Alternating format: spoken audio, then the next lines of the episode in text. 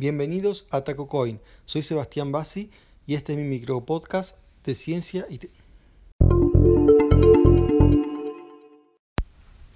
Hola, acá Sebastián Bassi de Pinamar, Argentina, para Infocertec y Radio y Ariel Corgatelli. Bueno, hay noticias variadas. Empezamos por el tema de criptomonedas, en particular Ethereum, que em, bueno, ha hecho un convenio con una Em, con un, lo que se llama un TLD, o una empresa que administra un TLD. TLD, recuerdo, es el Top Level Domain, que bueno, hace unos años, hace poquito, en realidad un par de años como mucho, se habrá, mm, se, fue que se desreguló, se desreguló en el sentido que prácticamente cualquiera, mm, bueno, que pague lo suficiente, como 50 mil dólares por año, una cosa así, y cumple otros requisitos, podía tener un, este, un TLD del tipo, no sé, por ejemplo, punto .travel, punto .info, punto .algo, ¿no? Y no limitarse a los originales cuando salieron los .com, eh, .net, .org y después vienen los de cada país, ¿no? un TLD, por ejemplo Argentina es .ar, España es y después ahí adentro cada país regula eh, su espacio de dominio. Pero en el, caso particular de, mm, digamos, cuando no, no, son estos internacionales, porque no, no están asociados a un Estado, donde uno puede poner, por ejemplo, eh, punto y una palabra cualquiera, punto Google, por ejemplo, existe, ¿no? Como existe punto Microsoft, o sea, em, y ahí adentro poner sus cosas. Bueno, eso se está empezando a usar eh, y tiene algunas, tiene sus beneficios, ¿no? Técnicos y también tiene sus problemas con el tema del phishing y todo eso. En el caso de esto ahora vamos a hablar de un beneficio en particular, ¿no? Eh, un dominio .luxe, L-U-X-E creo que es, Em, que se asoció con Ethereum, eh, en el sentido, ¿no? con la fundación que maneja esta criptomoneda, que es la criptomoneda programable más exitosa. Digamos, recuerdo que el Bitcoin es programable, pero es muy limitado y no, no se caracteriza por eso. O sea, em, ahora cuando alguien habla de criptomonedas programables, habla de Ethereum u otras que se han basado en ella, pero no, no en Bitcoin. Bueno, eh, volviendo al tema, Ethereum eh, ¿Por qué se asocia con un TLD? Bueno, Ethereum ya estaba, ya tenía un TLD, pero que era alternativo, que uno necesitaba modificar sus tablas DNS para que funcione. Este es uno, digamos, se puede decir real, porque alguien que no, em, que no modifica nada, que directamente va a un dominio, algo .luxe, va, eh, funciona directamente así de una. Em, bueno, las ventajas que trae esto, todavía no, no, no, son claras. Ellos dicen que se van a poder hacer, como bueno, esto, esto es para. Recuerden que eh, sobre Ethereum se hacen aplicaciones, esa es la, la, ventaja de esta criptomoneda con respecto a las otras.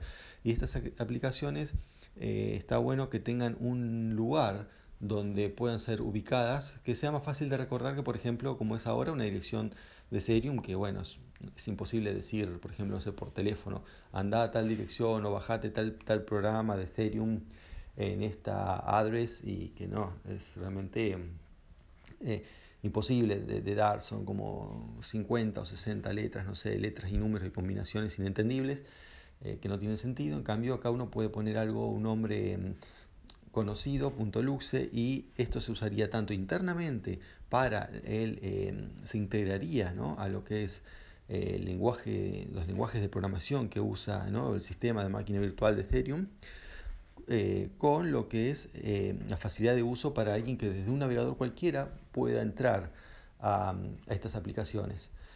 Eh, o sea, se va a usar a, dos niveles, ¿no? digamos, a nivel de la criptomoneda y a nivel del usuario final.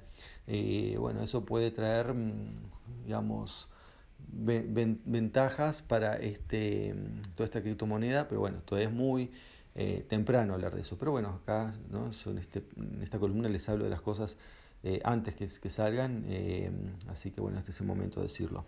Bien, em, otro tema, también relacionado con los TLD y los dominios más que los TLD en realidad, es una, algo que nos comunica Let's Encrypt.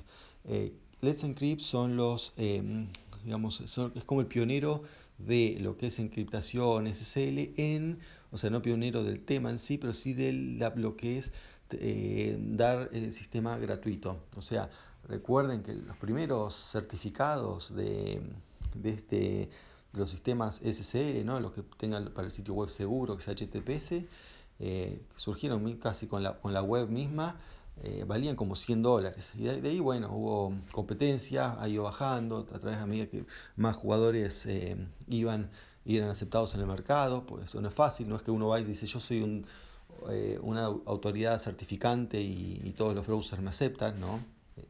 El, camino es muy difícil para que convencer a todos los fabricantes de los browsers, los 3, 4 browsers principales, sí, cuatro son los cuatro principales, eh, estar ahí, ¿no? Y que, su entidad sea lo que se dice trusted, que sea confiable. Eh, bueno, eso es un camino largo.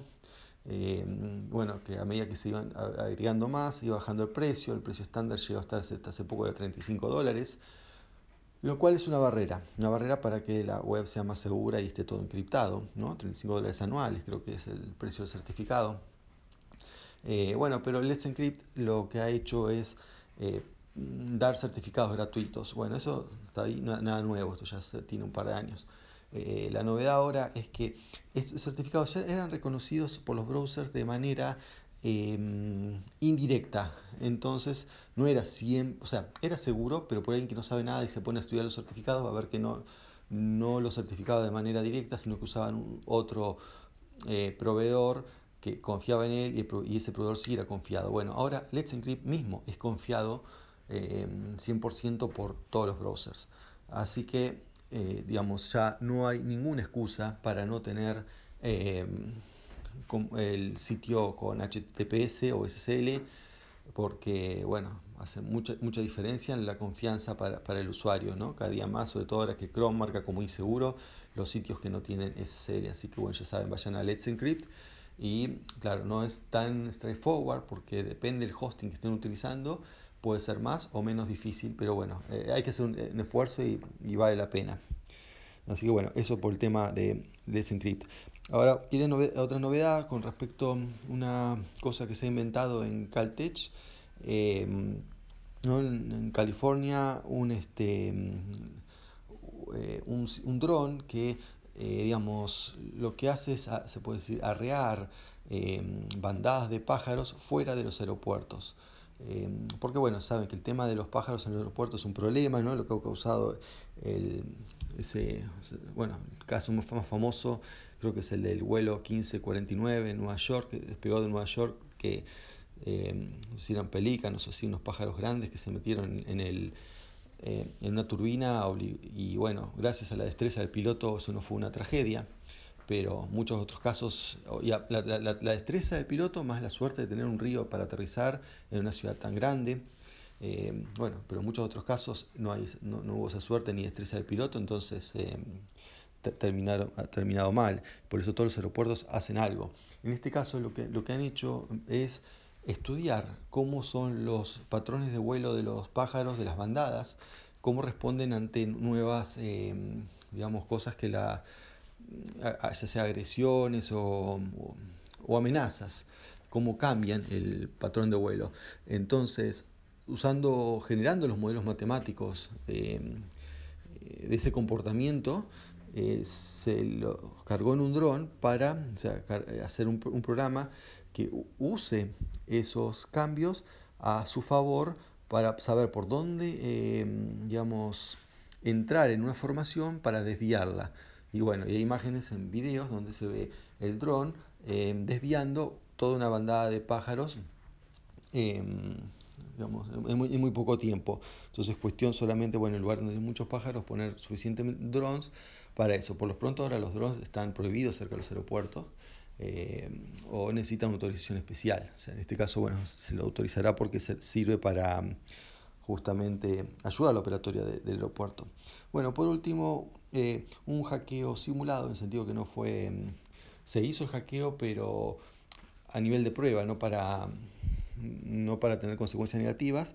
Eh, el sistema Homebrew, que es un sistema de, que se usa en Mac, ¿no? en, en, en iOS, no, digamos, en Mac OS, para mm, eh, cargar nuevo software, sobre todo los programadores, cuando mm, tienen eh, bueno, que cargar lo que sean librerías o cosas extras que necesitan para su entorno de programación, se usa mucho este homebrew.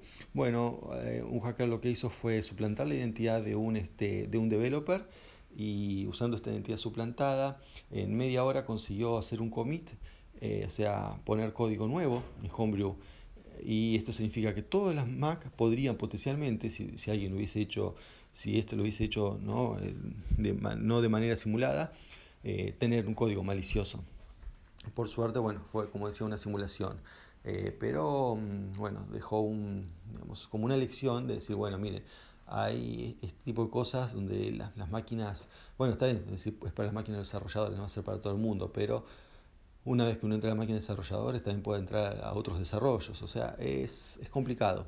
Eh, igual, digamos, se hizo un, como una especie de post-mortem donde hay un blog eh, donde se explica todo paso a paso y eso ayuda a que no vuelva a pasar. Pero bueno, igual la lección acá es todos estos sistemas eh, de manejadores de paquetes, ya pasó con el resto, ¿no? Hay, no sé, pip para Python, hay un manejador para Ruby, así, todos estos gestores de paquete em, que a veces con solamente hackear el gestor se puede hackear miles de paquetes y miles de personas. Entonces, el, eh, otro, otro también es que se hizo una demostración fue el NPM, que se usa para, mm, como es, eh, JavaScript, o sea, son como mm, puntos de, entrada eh, que, son, que, hay que tener en cuenta. O sea, y hasta ahora la industria no lo estaba teniendo en cuenta tanto como, como corresponde.